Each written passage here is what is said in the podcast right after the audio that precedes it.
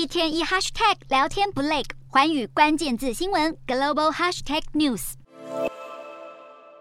随着能源成本不断的上涨，印尼总统佐科威日前接受了英国金融时报访问的时候，松口表示正在考虑要跟进印度和中国向俄罗斯购买石油。好，印尼政府在九月三号宣布提高燃油价格，部分油品的价格涨幅更高达百分之三十，这引发了全国二点七亿人的抗议。英国金融时报的报道更指出，俄罗斯因此就提议要以比市场价格低廉百分之三十的价钱向印尼出售石油。不过，在 G7 决定对俄罗斯石油设定价格上限之际，印尼如果购买了俄罗斯石油，恐怕就会引来西方的制裁。